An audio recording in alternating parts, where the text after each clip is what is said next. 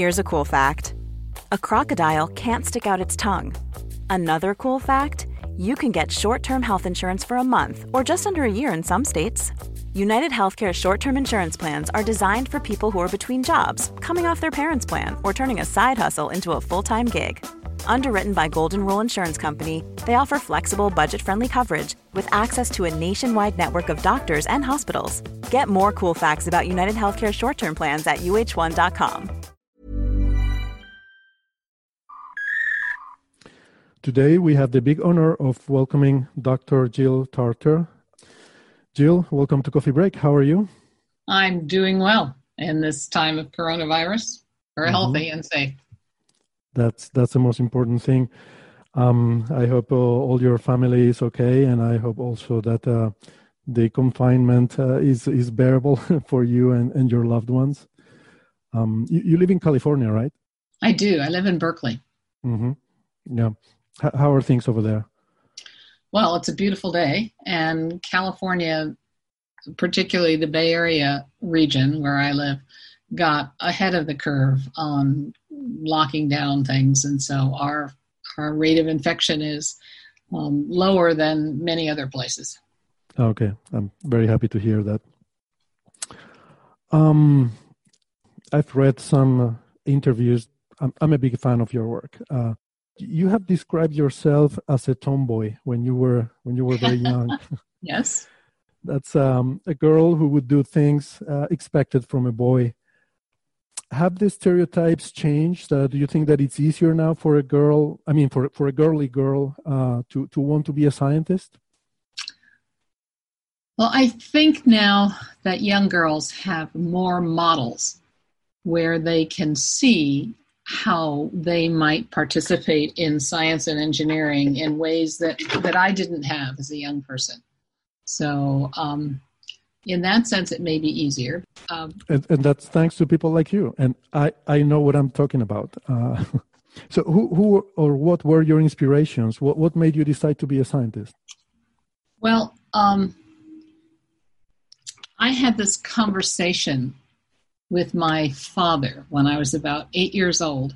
And this conversation was obviously motivated by my mother. And uh, my father said to me, You know, you're getting older. You should spend more time with your mom doing girl things than you're spending with me doing your tomboy things. And I just was incensed. I was so angered by that uh, suggestion. I didn't see why you had to choose to do one sort of thing and not another sort of thing. And so I just, I just said, I'm going to be an engineer because it was the most male uh, occupation I could think of. Hmm. And then sadly, my dad died a couple of years later, and I was left with that um, determination. Uh, gee, I would like to make my dad proud of me, and I've said I'm going to do this, so damn it, I'm going to do it.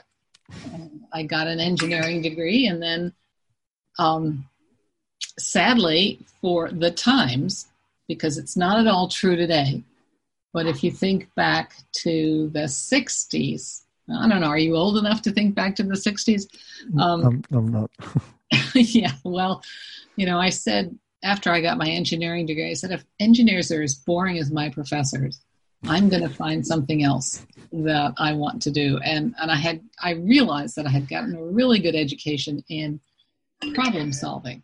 I, you know, I knew about solving problems, and I just needed to find something that where the problems were more interesting.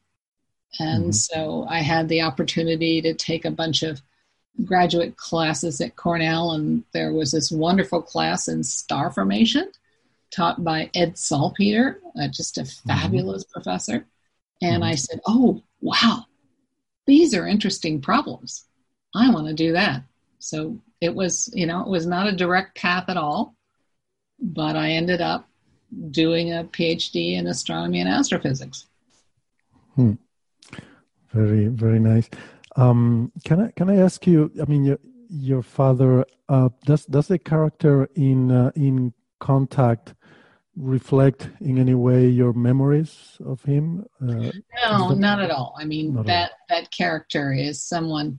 Remember, Contact was written before when when SETI or the um, uh, High Resolution Microwave Survey uh, was a NASA project, and we were well funded. And so Carl was unfortunately very accurate in his prediction that we would be unfunded as a, as a uh, government project and would have to raise money uh, privately. And so Carl then an amalgamation of a number of um, very well-to-do individuals, and and thinking back to the previous century, where where there had been a lot of philanthropy uh, financing astronomical projects um, like the Palomar telescope. So Carl predicted that, and it had nothing to do at all with my dad it's it's really amazing. I've I've uh, also uh, mentioned this to people when I when I talk about uh, about SETI how how it looks a little bit like contact where the, the public fund uh, funding runs out and and the protagonist has to has to try to um, seek funding from from private investors. So so let me ask oh, you. Oh, actually, that's not.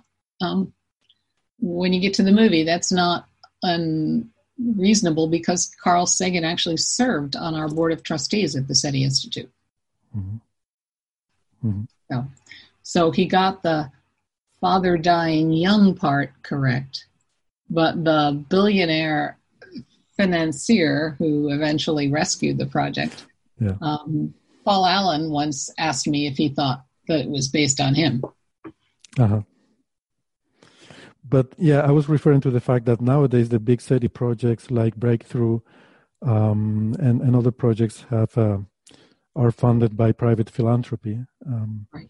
So, so what, what is, um, in your opinion, because SETI has had a history of ups and downs in terms of of uh, popularity and also uh, support of fund, funding agencies um, and, and, academia in general. I mean, the perception of SETI in the academic uh, community has changed uh, over the years. H- how do you see the current uh, climate for SETI uh, right now in terms of the public, uh, politicians, um, science, academic? Where, well, I, you know, over my career, there have been two enormous game changers. One is exoplanets, right? So when we started, uh, the NASA project, one of the things we started to do is hold workshops on how you might find planets elsewhere because we didn't know about any.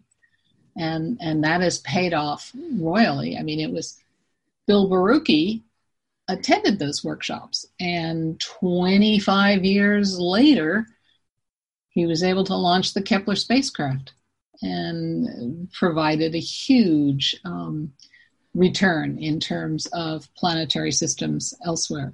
And the second game changer is extremophiles, right? Um, when I was a student, I was told that life could exist only within a small range of parameters, right?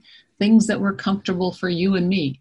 And now that's completely changed. We find that life is so adaptable that it exists in the most extreme conditions extreme for us, but not for the life. It's adapted to that. And so those two things, extremophiles and exoplanets, just make it absolutely obvious not only to ask whether the plan exoplanets in habitable zones um, are inhabited, but are they inhabited by technological species? So it's it's much easier, less fringy today to to begin to ask those questions that we started asking, you know, 60 years ago. So, um, in some sense, uh, it's easier today, and we're not as often conflated with UFOs and other pseudoscience. It just seems natural to be asking this question. Mm-hmm. And uh, is that the reason why there is interest, uh, apparently, uh, of uh, NASA to get back in this game um, nowadays? I, I don't know what's the uh, current status of that. Um, are they uh, starting to fund projects or thinking about it? Uh, we're, we're, we're hopeful that they will be doing that. Right. Mm-hmm. Um, there has there have been some um, uh, studies uh, on technosignatures in preparation for the decadal review.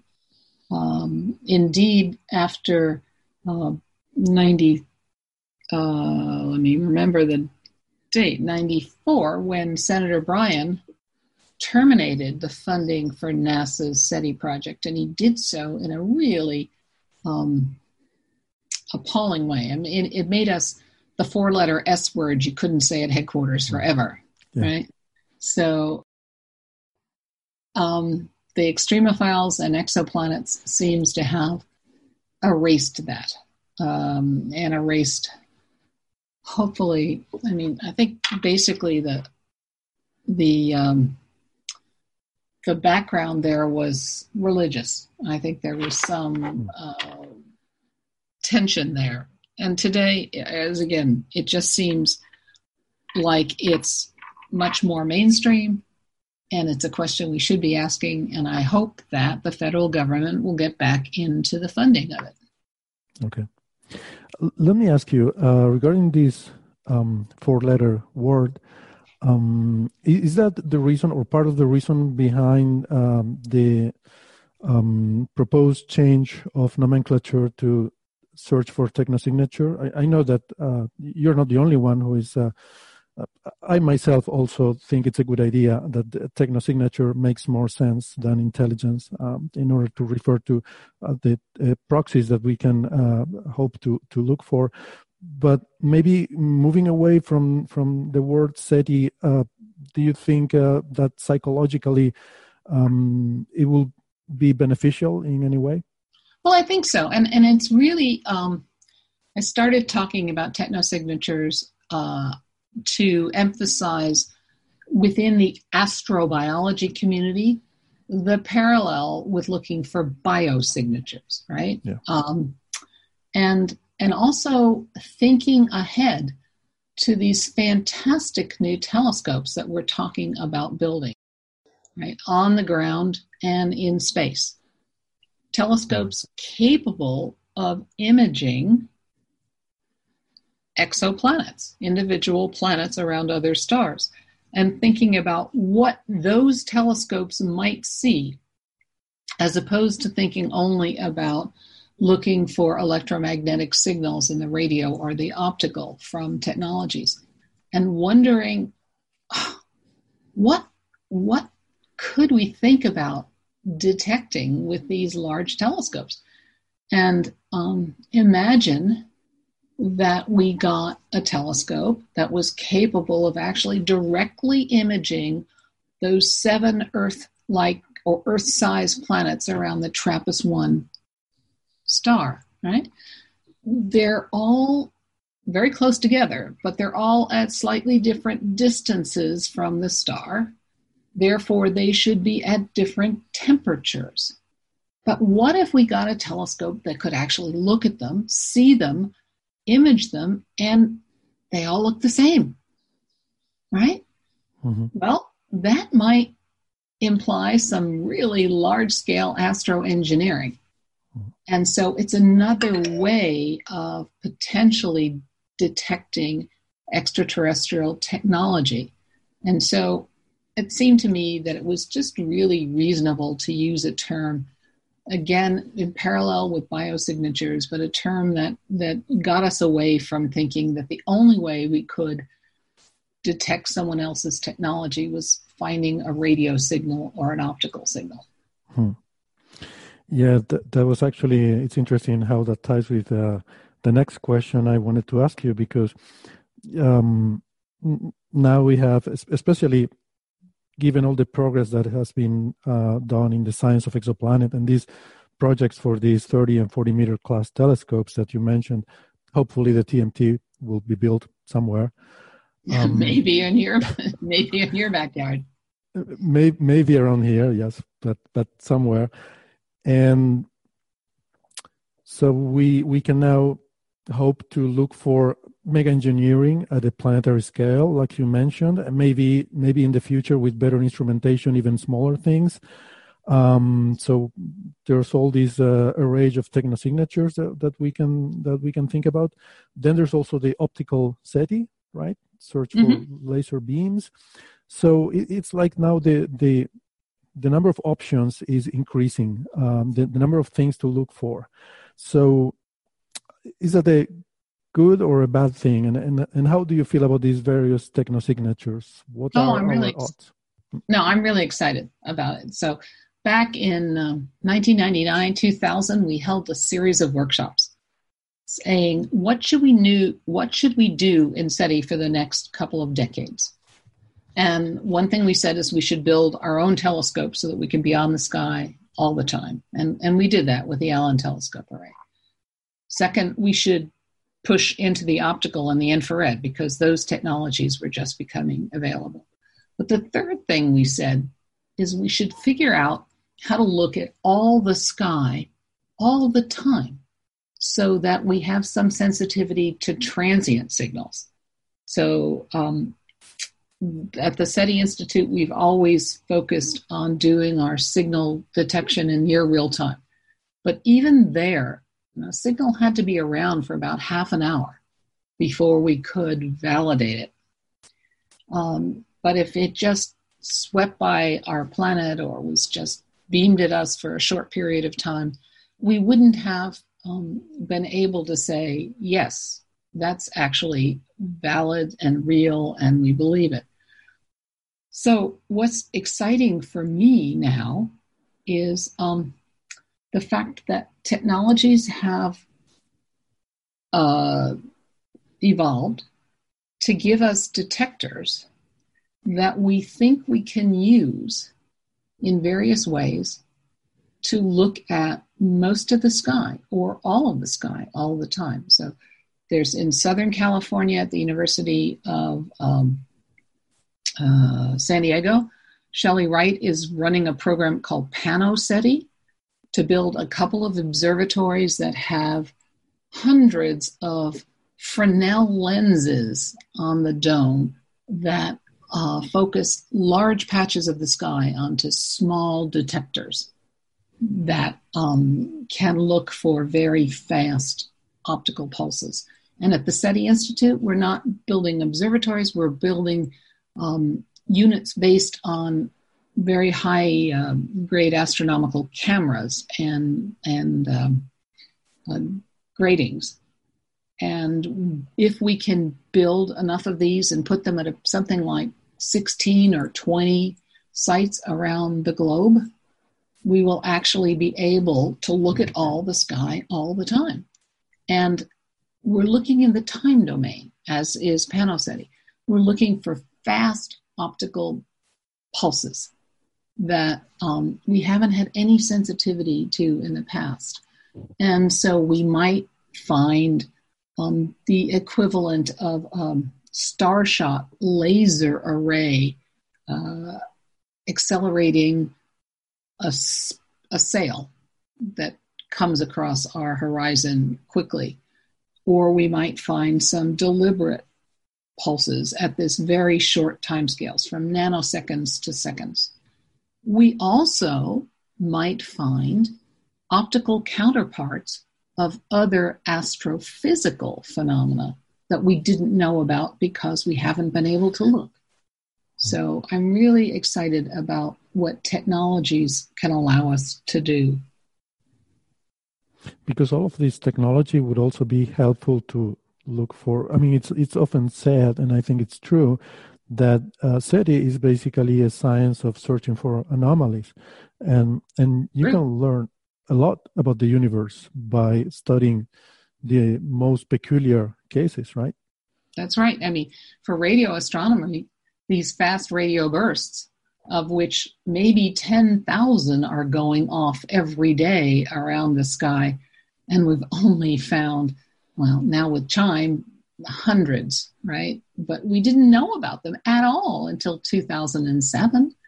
So I don't think that we have finished with being um, uh, entranced and, and surprised by the universe. Hmm. Um, given the time that it takes for signals to travel between stars, if we ever detect uh, some signals uh, from another civilization, artificial signals, do you think um, do you think we could establish some form of a two-way dialogue, or would it be more like uh, interstellar archaeology um, in terms of? I think it would be more like um, the conversations that we have today with Shakespeare or the ancient Romans and the Greeks, right? Okay. I think it would be information transmitted in one direction.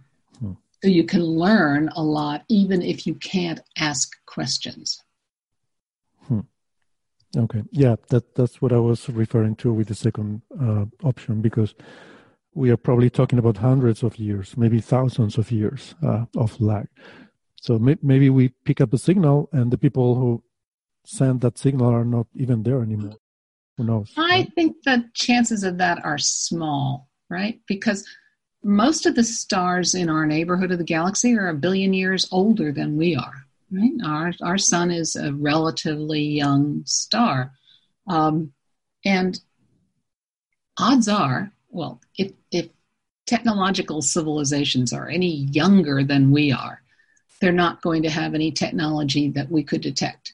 So the detectable civilizations are going to be older than us, um, statistically speaking, and um, therefore they've been around for a long time, and the, the the probability that they would cease to exist in the time that it would take their message or their information to to reach Earth, I think is small.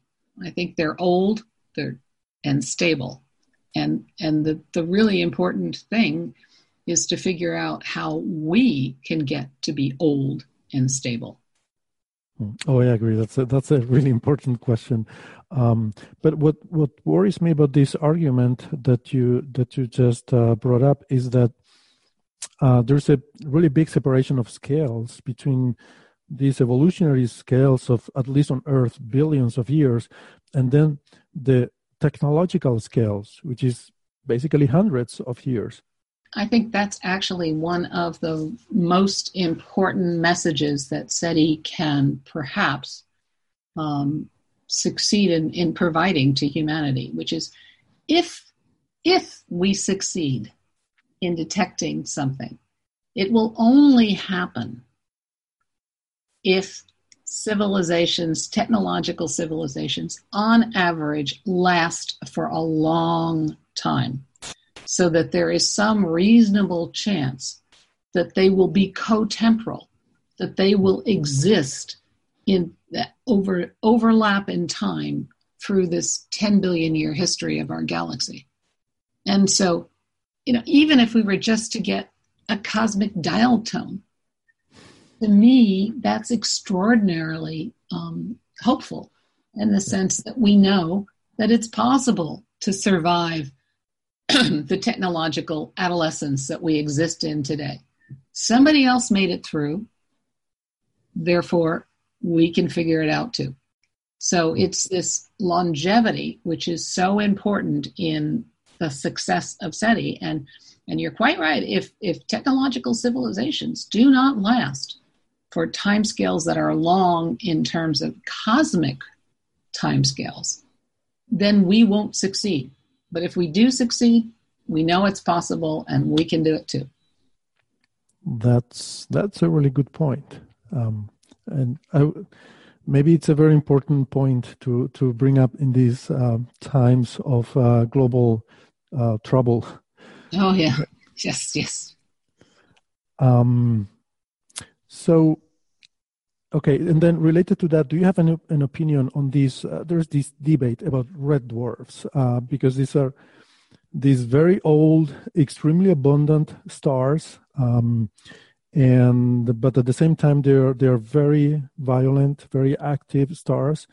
Um, and so, on the one hand, it's it's where our observational bias makes it easier to observe, detect exoplanets, perhaps try to look for technosignatures uh, TESS is going to be observing lots of these red dwarfs, and and doing light curve analysis. On the other hand, they might not be the most promising targets for to to look for life. So I mean, I understand there is some debate going on about whether they are or not good candidates.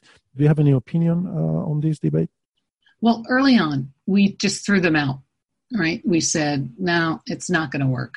Uh, among other things, uh, if you're in the habitable zone of a red dwarf, your planet is probably tidally locked, which means one side faces the planet, uh, faces the star continuously, like like the moon and the Earth. But then we held some workshops in 2015 or so to look at this question in more detail, more than just the back of the envelope. And there were a lot of modeling and simulations that showed well, you know, um, if there's enough wind, uh, then you could um, transfer the heat from the um, substellar point around to the backside, and you might not freeze out your atmosphere. Uh, and there's been just a whole lot of scientific literature questioning well, if the planet around a red dwarf developed an atmosphere, might it be um, spalated by the energetic outbursts of the uh, the red dwarf? And most red dwarfs seem to calm down after a billion years or so. So it's just an open scientific question. And because they're going to be the closest, some of the closest stars to us, I think we should look with every, you know, we should look for astronomical purposes to try and understand how the planet and the star are interacting. Then we should look to see if we can find some evidence of, of technologies there. Hmm. Why not? Yeah. I, I, I, at this point, maybe it's just my old age, but I'm, I'm more interested in being inclusive than excluding opportunities, because I don't think our imagination is is quite as good as we sometimes think it is. Yeah, exactly. Uh, for example, we keep talking about planets all the time, and I keep having this idea that maybe we are being too restrictive by thinking only about planets because I, you know, planets are dangerous places to live. Um, in, in, on planets, you have meteorites falling, um, you have supervolcanoes, you have um, a climate that is difficult to control. I would imagine that a technological civilization at some point, once you master space engineering and you master fusion, uh, nuclear fusion energy, um, you would probably build space cities and, and, and go away from your planet and live safely in um, interplanetary or inter, interstellar medium, just doing mining asteroids to get your uh, materials. So uh, perhaps civilizations are born on planets most of the time, but then they grow up and uh, and uh, move away from home.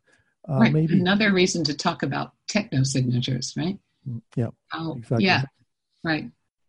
So, um, okay, let's say, uh, uh, how do you imagine, or I don't know if you've thought about this too much, but what do you think about post contact? So let, let's suppose that at some point we we get very very lucky. We we detect something. Uh, we can be very confident that it's an artificial signal whether it's electromagnetic or some techno signature um, there will be excitement all over the world. Um, it will be crazy. How do you imagine that things will evolve after that? Because i, I would think that the, for a long time that that will be all. There will not be much more that we can do about it. Well I think first, once you've found another example of technological civilization beyond our own, you go looking for more. And, and you probably can get funding at that point to look for others, right? Because in physics, we count one to infinity, right? When, when you have a simple single uh, example of a phenomena, it, it's possible that that could be unique.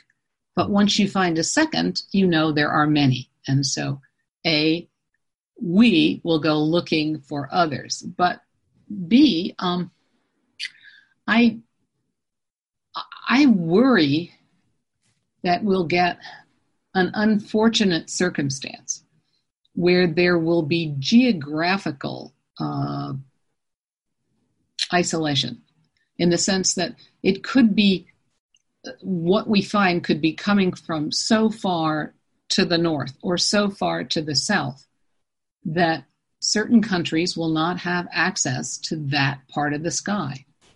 And that would that would cause a tension i would think. Or it might in fact um, consolidate a sense of global trust. Uh, we will either share information in a way that's transparent and everyone agrees that it's being shared with the countries that cannot um, gather it on their own. Or it will enforce uh, oh my goodness i don't know we're getting that we're getting everything that we should. Maybe they're keeping something from us. You know it's it's you know we've held we've held countless workshops on this question of the societal impact of the detection of extraterrestrial technologies. And in the end, all of these experts from all different um, realms of expertise, they end up saying, you know, it's going to depend on whatever circumstances are in play at the time, you know, whatever the planet is, whatever our political planet is like when this detection takes place is going to um, drive what the outcomes and the societal impacts are and how people behave. You know, it has always been the intent of, of the SETI researchers around the globe that I'm familiar with to share information.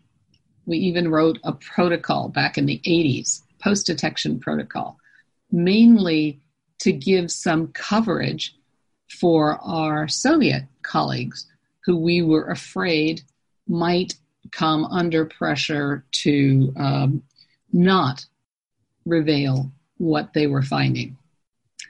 Um, so, yeah, it's it's uh, if there's a signal, if there's information, it's not coming to California or to Moscow.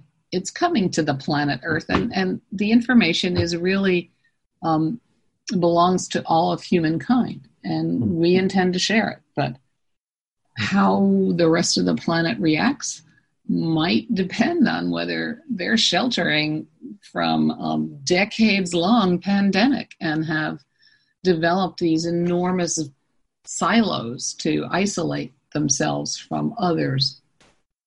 Or, you know, we may have gotten our act together and worked globally to uh, solve these challenges that, that don't respect national boundaries and therefore are um, really uh, primed to have a global positive reaction to the announcement of someone else somewhere else. Hmm. Yeah, I I mean what worries me well, I, have said this many times, but we, we are more and more a global society with global problems, uh, and yet we are still organized in an, in my opinion, obsolete structure of uh, nations, where the, the nations are the ultimate authority in any territory. But but more and more, and pandemics are an example of that. Our problems are global. Uh, we should have some global authority. W- what worries me about this scenario that you mentioned is that I just realized it's not only the problem of sharing the information, it's also the problem of what to do next. Uh, let's say somebody decides that it would be a good idea to respond to that message, signal, whatever, whereas some other people might consider a bad idea to respond to that uh, message. How do we deal with that? Uh, let's say that America uh, wants to send a, uh, you know, a response message, and uh, China or Russia or Europe decides no, that's not a good idea. W- what do we do then? I mean, it will be a very difficult situation. Yeah, I, I mentioned that in the 80s we wrote this protocol, this post detection protocol. and one of the articles in there said that the folks that signed up to this protocol agreed not to transmit a response until there was a global consensus on who should speak for Earth and what should they say. Hmm. Well, that's nice words, but there's absolutely no way to enforce that. And I think in reality, um, any entity that had a transmitter would probably decide that they were going to send whatever they wanted to send. And there's you know, no way, there's no enforcement possible there. and then. Well, individual nations could enforce something. But... Um, uh, think about the FCC and the International Telecommunications Union for broadcast frequency uh, allocation and um,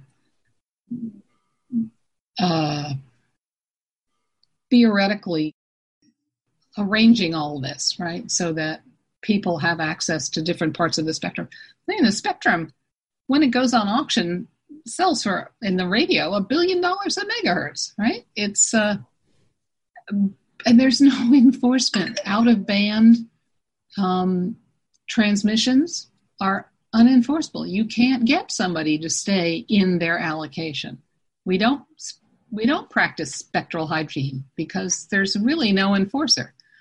So, you know, thinking about this, I, I always chuckle because Freeman Dyson, who we just lost, used to say to me, look, this cacophony of different transmitters, different messages, no coordination is actually probably the best characterization of the planet today. Right?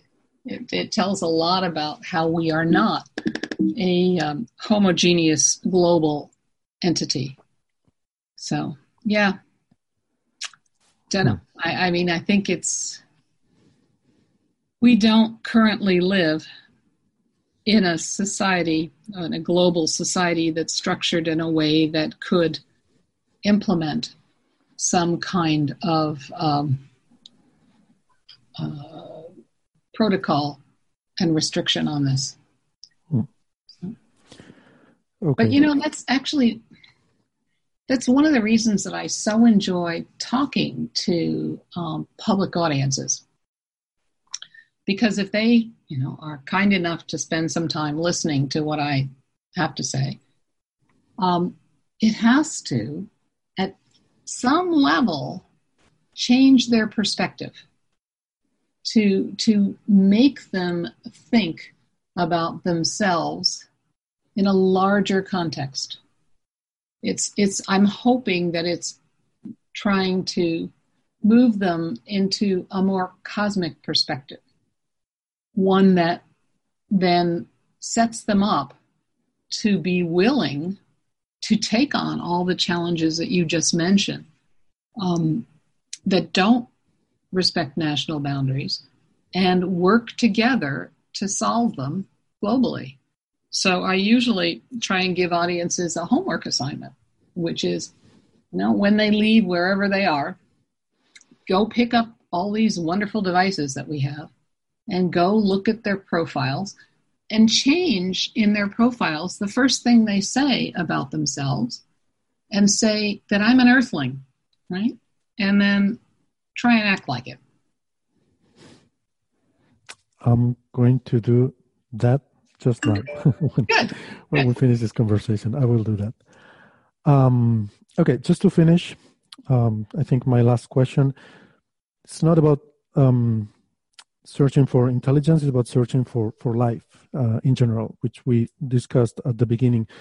Um, I think we are living a very, very fascinating time in history because for the for the first time, thanks to these 30 and 40 meter class telescopes, we are in a position where um, apparently, and, and I think most experts agree on this, or at least many experts agree on this, that finding life elsewhere um, through biomarkers in exoplanets is probably something that is going to happen very soon uh, during our lifetime, probably. Well, and, yours. I'm a bit older. That really makes me the only thing that I don't like about being old is that I may not get the answer to that question. well, uh, let, us let's, let's hope let's hope that you still have uh, many many more years. Who knows? I mean, maybe I have uh, less than you do. Uh, you never yeah. know.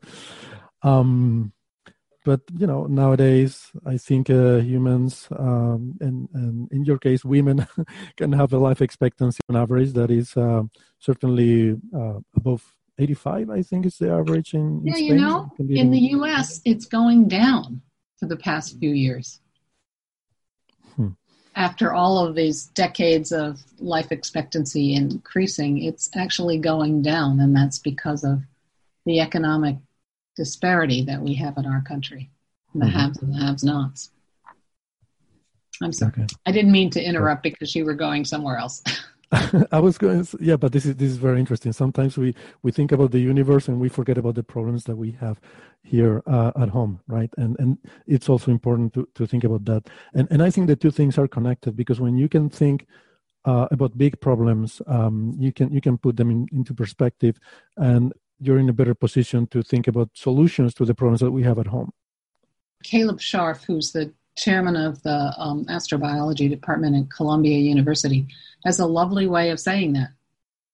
He says, on a finite world, a cosmic perspective is a necessity, not a luxury. Mm-hmm. Yeah, I fully agree.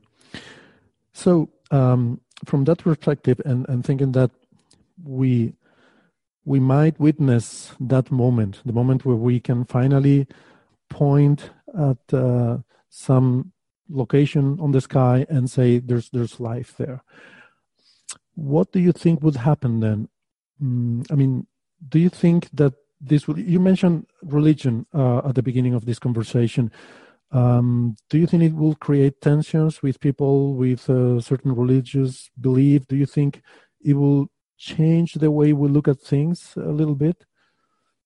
Well, I hope it would change the way we see ourselves and, and make us appreciate ourselves in a much bigger context, right? In terms of organized religion, that's been around for thousands of years. And what we know about the universe has certainly changed over those um, many millennia.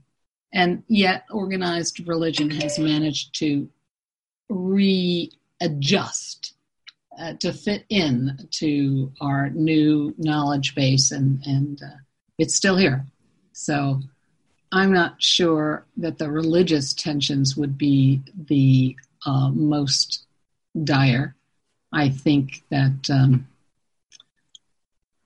well, I don't, it's hard to know because there are surveys in our country, in the United States, that say that half of the people in this country believe that we've already been visited by extraterrestrial uh, beings. And if that's the case, if half are already there, it's not going to be a huge shift to get the other half to to encompass the fact that that we are not alone in the universe. Um, so I don't know. Again, I go back to these many conferences and workshops we've held to try and understand how humanity, or at least the United States version of it, would react to this information. And, you know, basically, at the end of the day, you come up saying, you know, we paid your airfare for this kind of advice that that the world will respond in terms of whatever belief systems are uh, in play at the time. You know, I, I, think we're not really good at um, predicting that. I, hmm. You know, it's again, we haven't faced many globally altering circumstances, at least in in my lifetime. We had some world wars that was pretty awful. But now this pandemic is is really um, shattering. It's it's altering the way we exist, and I don't necessarily see any bad actors in the global response. So we see we see um, nation states that are able to enforce isolation in a way that others are unwilling to, but no one has said that that's the wrong thing to do. We are, in fact, looking at the science and hopefully acting globally in accordance with the science. And I think that's the best thing we can do. And if we all do it, um, we will get through this. Mm-hmm. Yeah, I think that might be the best lesson. Uh, listen to the science to to try to overcome uh, our difficulties. Okay, Jill, uh, thank you for your time. I have many more questions I'd like to ask, but uh, I think I've already taken enough of, of your time. Uh, maybe some other day we can uh, continue this conversation. But it's been a real pleasure, and and I hope the the overall situation um, in, in California and everywhere else everywhere else in the world will uh, get better soon. Thank you, and uh, stay safe. You too. Cool fact a crocodile can't stick out its tongue. Also, you can get health insurance for a month or just under a year in some states. United Healthcare short term insurance plans, underwritten by Golden Rule Insurance Company, offer flexible, budget friendly coverage for you. Learn more at uhone.com.